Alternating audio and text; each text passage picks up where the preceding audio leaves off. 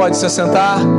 Boa noite, meu irmão, minha irmã, graça e paz da parte de Jesus, nosso Senhor. Que bom que você está aqui nesse domingo, último domingo de 2017, último dia desse ano. Eu quero convidar você a voltar os seus olhos para um verso que se encontra no livro dos Salmos, capítulo 37. Livro dos Salmos, capítulo de número 37. Eu quero ler só o verso 5.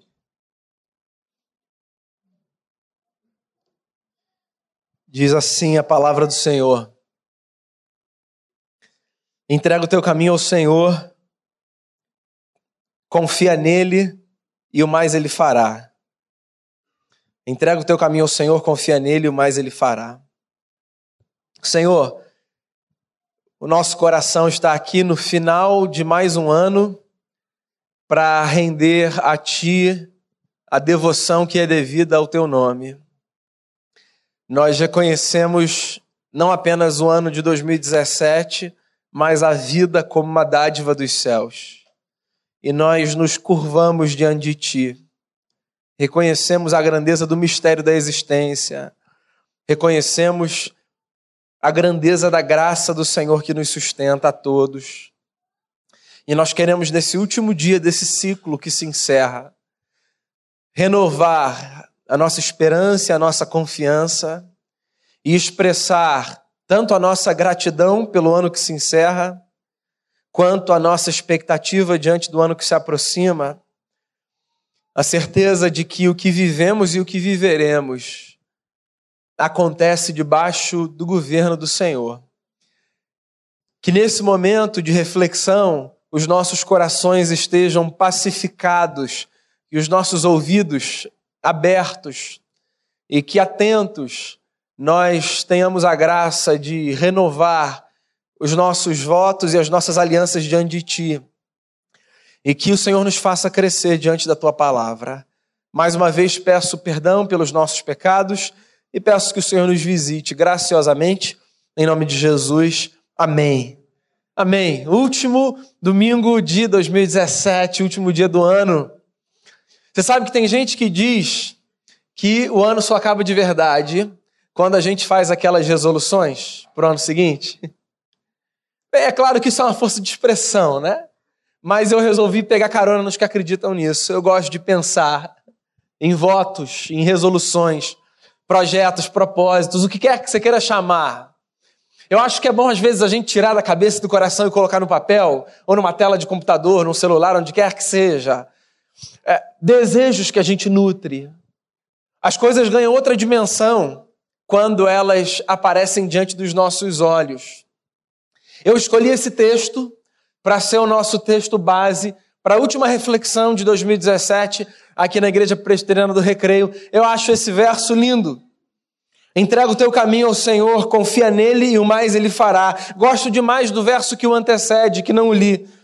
Agrada-te do Senhor e ele satisfará os desejos do teu coração.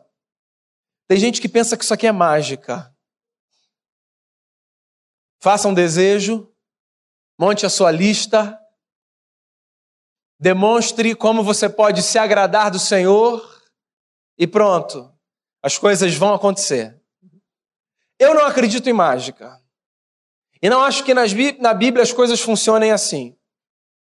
Eu acredito em sabedoria.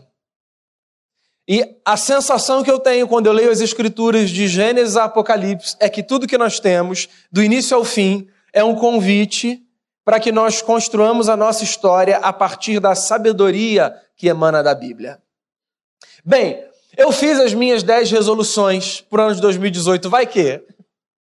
E eu queria partilhá-las com você nessa noite. E eu queria convidar você, se assim desejar, a fazer das minhas resoluções suas também. Uma, duas, três, dez, quantas você quiser. Eu quero colocar diante do Senhor alguns desejos que eu tenho para esse ano que está prestes a começar.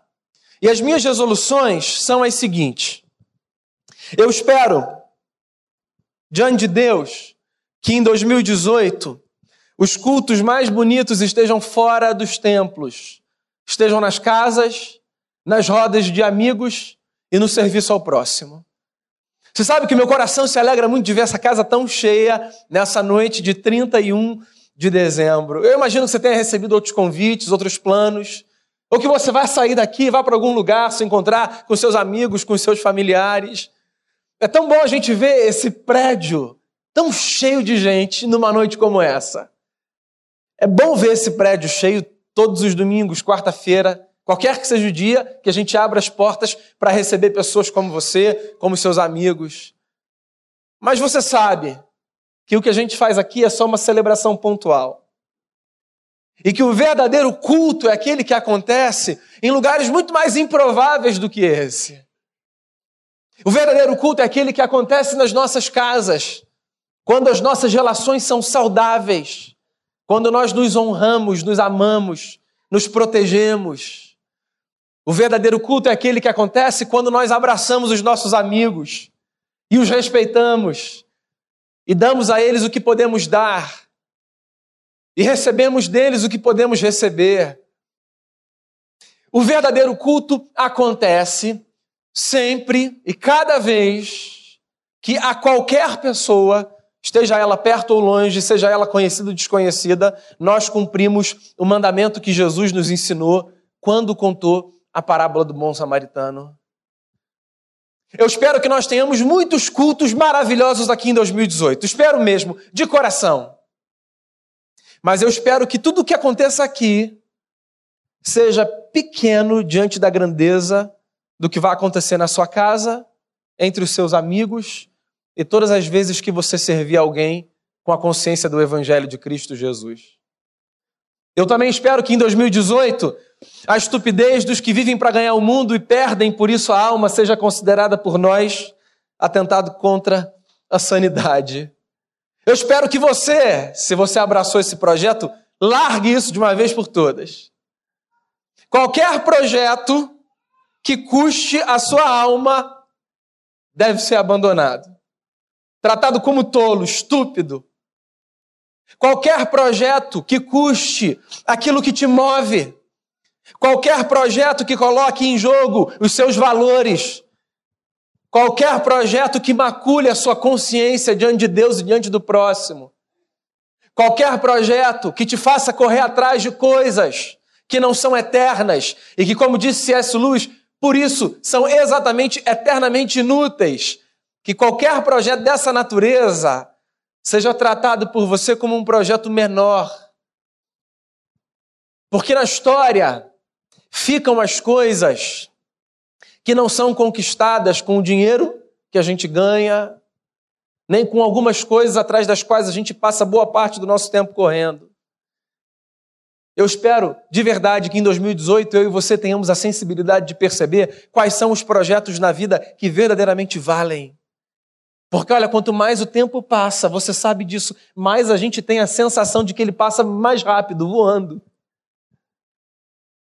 E às vezes a gente para quando a gente faz algumas análises sobre os projetos com os quais nós nos engajamos e a gente pensa: por que, eu fui fazer isso? E por que, eu dediquei o meu tempo e a minha energia?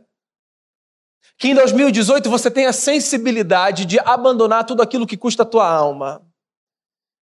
E que você deixe de lado aquelas coisas que colocam em jogo os valores que são essenciais para a sua vida. Em 2018, eu espero que não sejam as doenças ou as perdas mas a maturidade, o que nos levará a repensar valores e prioridades. Eu sei que nós não conseguimos fugir das doenças e das perdas. Gostaria muito que pudéssemos. Elas fazem parte da vida. Talvez 2017 tenha sido para você um ano difícil exatamente por isso.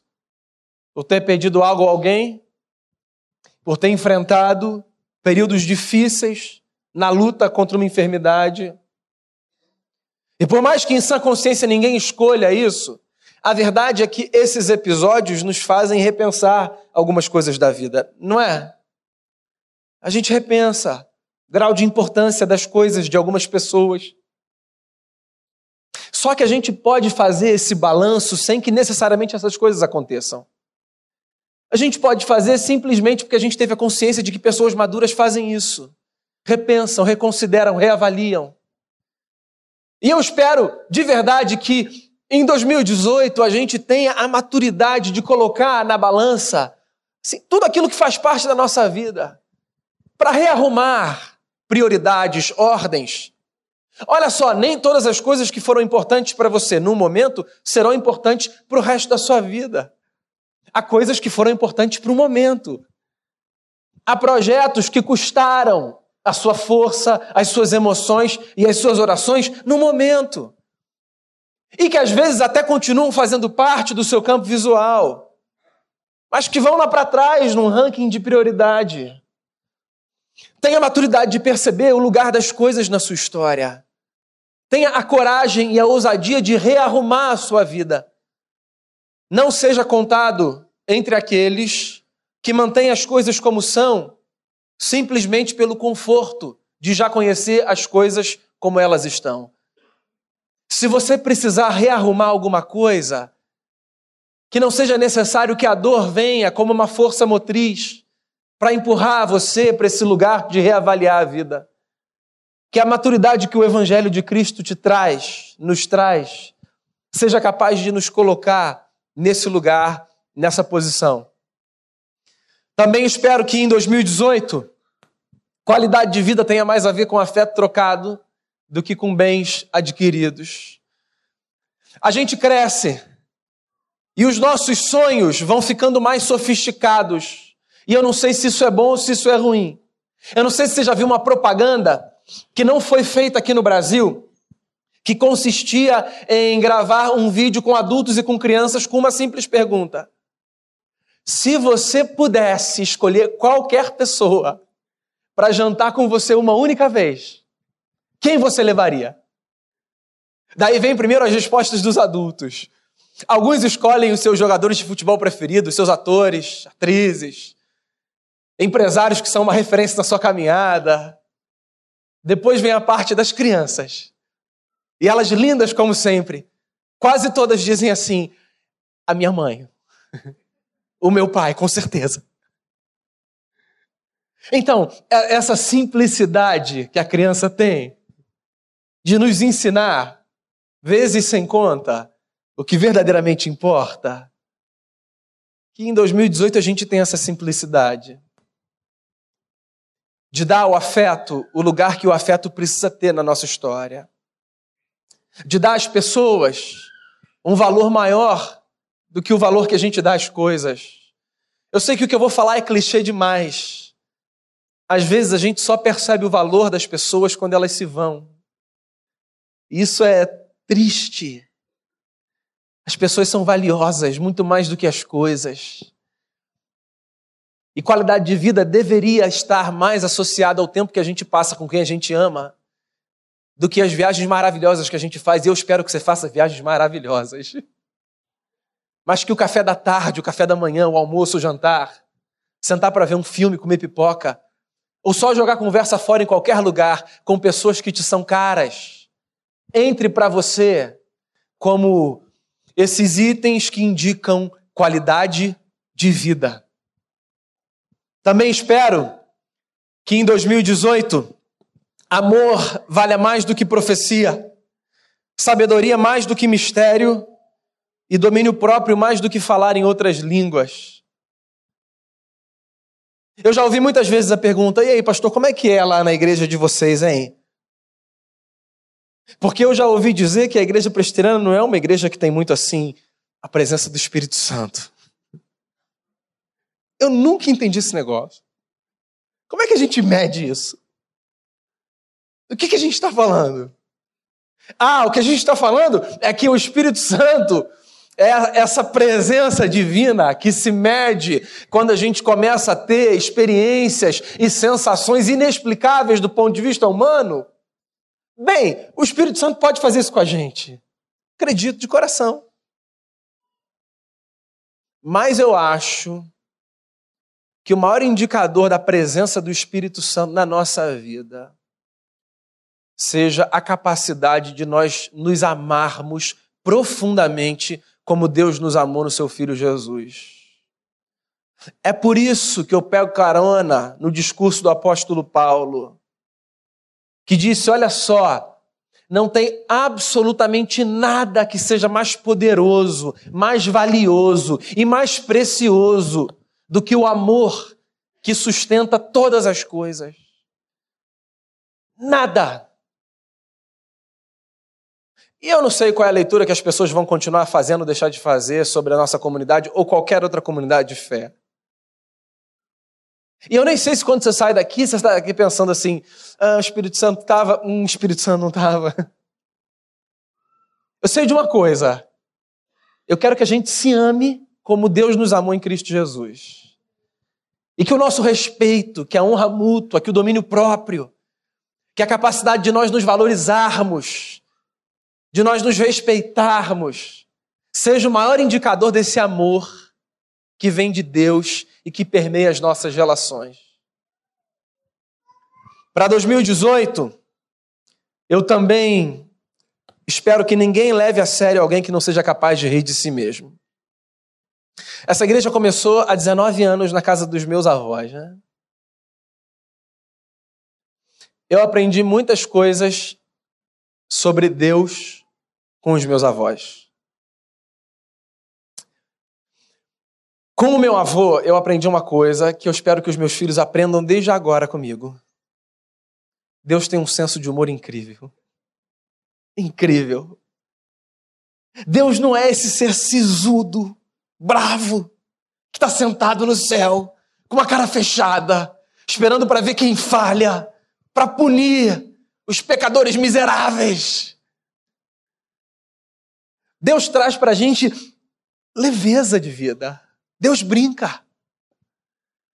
Eu já disse, uma das minhas frases prediletas do Nietzsche é quando ele diz assim, e assim falou Zaratrusta: Perdido seja para nós todo e qualquer dia em que não se dançou. A vida precisa dessa leveza. E eu não sei, o sujeito que não tem condição de rir de si não deve ser levado tão a sério. Sabe, que a vida seja mais leve para você. Que os seus erros, aos seus olhos, não te transformem na pior pessoa do mundo.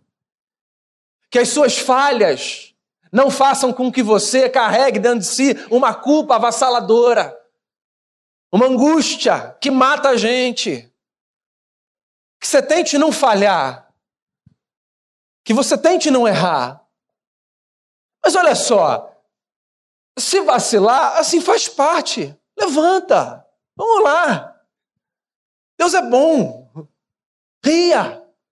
Viva a vida mais leve. Eu pelo menos acho que é para ser assim. 2018 eu espero que o desejo de ser abençoado tenha como principal motivação o desejo de abençoar. Profundamente eu espero isso. E inclusive eu acho que essa devia ser a nossa maior marca. Porque nós somos herdeiros dessa tradição da tradição que se constrói a partir da história de um homem que, quando saiu da sua casa e da casa do seu pai e da sua terra e foi para uma outra terra, ouviu uma coisa do Deus que o conduzia: através de você serão benditas todas as famílias da terra. Então, quem nós somos? Nós somos esse povo que espera ser abençoado para abençoar. Nós somos essa gente que vê no partilhar das bênçãos que recebe, talvez a maior bênção recebida dos céus. E eu espero que nesse ano de 2018 você tenha condição de ampliar o seu campo visual diante de cada bênção recebida. Que tudo aquilo que você tiver consciência de que veio a si, pela graça de Deus, passe pelo crivo da pergunta: como é que eu posso fazer para que isso abençoe mais pessoas? Como é que os seus talentos podem abençoar mais pessoas? Como é que a sua alegria pode abençoar mais pessoas? Como é que a sua sabedoria pode abençoar mais pessoas? Como é que os seus recursos podem abençoar mais pessoas? Talvez num mundo tão individualista como o nosso, essa seja uma das maiores demonstrações da graça e do amor de Deus pela humanidade. A capacidade dos homens ainda encontrarem num povo o desejo de abençoar. Então, que em 2018, mais do que orar dizendo, Senhor, me dá, que eu e você tenhamos a graça de orar dizendo, Deus, que eu possa partilhar. Eu espero que em 2018 Cuidar da saúde e trabalhar com ética sejam tão espirituais quanto ler a Bíblia e fazer oração. E talvez assim, dos meus empenhos pastorais, eu acho que assim, essa é uma das minhas maiores lutas, com tudo que eu falo, com a maneira como eu conduzo essa comunidade de fé ao lado desse conselho que conduz a igreja comigo. Desconstruir essa dicotomia maluca que a tradição evangélica estabeleceu e que, na minha opinião, só traz prejuízo para a nossa maneira de encarar a vida. Por que, que a gente acha que algumas coisas são coisas de Deus e outras coisas não são na nossa história? Por que, que a gente acha que para a gente estar bem com Deus a gente só precisa estar bonitinho aqui dentro? Eu não espero que você desvalorize o lugar da Bíblia e da oração. Eu só espero que você eleve o lugar da ética no trabalho e do cuidado da sua saúde. Porque tudo isso é altamente espiritual. Cuide de você. Cuide da sua saúde. Cuide da sua cabeça. Coma bem, descanse. Trabalhe com ética. Honre a Deus no seu trabalho. Pense como você pode fazer para que a beleza do eterno seja vista pelas pessoas que estão perto de você, sem que seja por aquele caminho clichê de dizer jargões, mas que seja por uma maneira de trabalhar e de se relacionar que faça com que as pessoas perguntem: nossa, por que, que você vive assim? O que, que você tem? Que valores são esses? Tudo isso é altamente espiritual. Eu espero que em 2000 e 18, a consciência da graça de Deus não nos faça banalizar o compromisso com a santidade da vida. Eu acho que esse é um risco que eu corro quando eu anuncio o evangelho como anuncio, e não faço sozinho, faço parte de uma grande tradição. Deixa eu tentar contextualizar minha fala. Eu fico com a sensação de que às vezes a agenda evangélica consiste em anunciar que as pessoas podem sair de uma prisão, que a gente geralmente chama de mundo, trazendo as pessoas para uma outra prisão. Eu não acho isso bacana. Eu não acho que é por aí. Eu gosto de Paulo quando ele escreve para os cristãos da Galácia e diz assim: Foi para a liberdade que Jesus libertou vocês. Só que isso é muito perigoso, né? Porque nós não sabemos lidar com liberdade. Liberdade é um negócio perigoso para a gente. E em nome da liberdade, muitas vezes, a gente age com libertinagem. Como é que a gente pode fazer para que a vida de liberdade que a graça de Deus nos dá não nos leve para escolhas libertinas na caminhada? Eu acho que o caminho é considerar a santidade da vida. É porque Cristo te libertou pela sua maravilhosa graça, sobre ela você cantou aqui mais cedo. Então você é livre. Olha só que loucura. Você é livre para fazer o que você quiser. Só que você não deve fazer qualquer coisa que você queira, porque nem todas as coisas que você quer são boas para você e para o seu próximo. Qual é a baliza então para você saber o que você faz e o que você não faz? É a consciência de que Deus nos chamou para um padrão de vida que nós, religiosamente, chamamos de padrão de santidade. Que tem a ver com pureza, com inteireza. Ou seja, há muitas possibilidades diante de você. Mas há muitas coisas para as quais você, como alguém que vive na consciência do Evangelho, deve dizer: não, isso não é legal, isso não é para mim.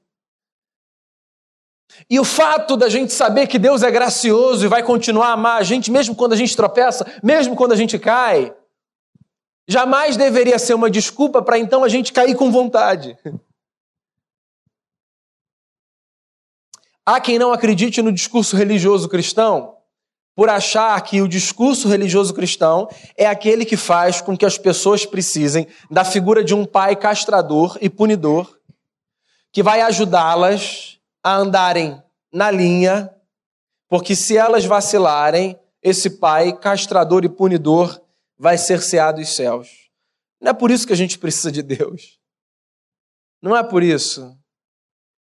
É porque a consciência de que alguém que nos norteia, que nos guia, que nos ama e nos ajuda é maravilhosa. E não é porque a gente acha que ele vai punir se a gente fizer errado que a gente vai andar direitinho. É porque o encontro com esse amor é tão maravilhoso e tão transformador que a única resposta que a gente tem é: então eu vou viver a melhor vida que eu puder viver, só para responder esse amor. Que a consciência da graça de Deus não nos faça banalizar o compromisso com a santidade da vida. E por fim, eu espero que todo e cada um de nós se pareça mais com Jesus de Nazaré. Essa é a maior expectativa que eu guardo no coração. De que todos os seguidores de Jesus tenham a cara do seu mestre. Eu guardo no coração a expectativa de que tenham ao nosso respeito a mesma impressão que tiveram a respeito de um grupo de homens e mulheres que estavam na cidade de Antioquia no primeiro século, depois da morte de Jesus, acerca dos quais os moradores da cidade disseram: eles, eles se parecem com aquele Jesus. Eles serão chamados de cristãos pequenos cristos. O que inicialmente foi cunhado para ser um apelido pejorativo, virou a maior expressão de honra para alguém que conhece a grandeza que havia por detrás daquele nazareno. Imagina, que coisa louca e maravilhosa. Em 2018, as pessoas olharem para a gente e falarem assim: vocês me lembram. Ah, Jesus. Pronto, check. Zerou, zeramos o jogo. É que é um desafio diário, né? E eu acho que, inclusive, precisa ser uma pergunta constante na nossa mente. Diante de cada situação, em cada momento, a gente dizer assim: que resposta eu posso dar a essa situação para que a minha resposta faça de mim alguém muito parecido com Jesus? São os meus desejos para 2018. Talvez 2017 não tenha sido para você um ano muito fácil. Mas o que o Ronaldo falou no começo dessa celebração é verdade. A gente tem tanto a agradecer, né? Tanto, tanto, tanto. Porque, mesmo diante das dificuldades que porventura surgiram, e certamente surgiram na minha história e na sua história, mesmo assim, nós podemos ver a bondosa mão de Deus nos sustentando e nos conduzindo. Eu queria convidar você a fechar essa reflexão com um tempo de gratidão, em oração, aí no seu lugar. Que você feche os seus olhos, abra o seu coração e expresse a Deus a sua satisfação por tudo que passou, por tudo que você viveu.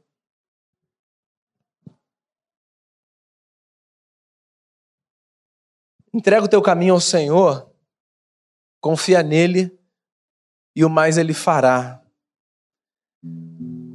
Que nesse último culto desse ano que se encerra, a gente transforme esse prédio num altar de gratidão ao Deus que esteve e estará conosco por todos os nossos dias. Senhor, nós queremos apresentar a Ti o nosso coração.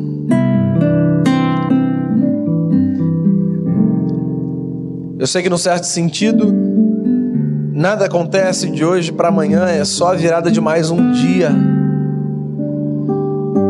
ciclo de 24 horas vai se encerrar, outro vai começar. Mas a nossa vida, ela é pautada por marcos. E esse é mais um marco. Que talvez, sob alguns aspectos, não represente muita coisa, mas por outro lado, pode representar tanto.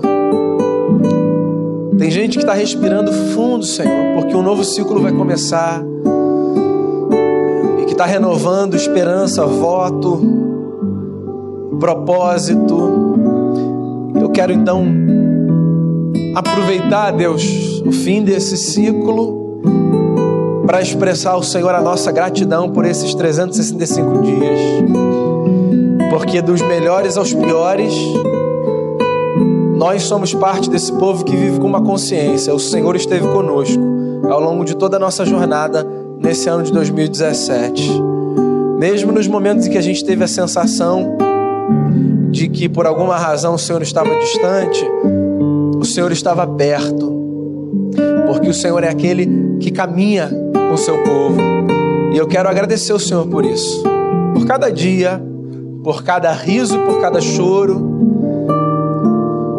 pelos melhores momentos e pelos momentos mais difíceis, porque de alguma forma todos eles contribuíram e contribuem para transformações e para o nosso crescimento. Receba a nossa oração como a expressão sincera do nosso coração, de devoção e de gratidão pelo Deus maravilhoso que o Senhor é e por tudo que o Senhor faz que o nosso coração permaneça sensível à voz e à condução do Senhor e que e que a nossa vida esse é o meu pedido, Senhor, que a nossa vida se pareça com a vida de Jesus de Nazaré, o teu filho. É a oração que eu faço. Grato por tudo, em nome e por amor de Jesus. Amém. Amém.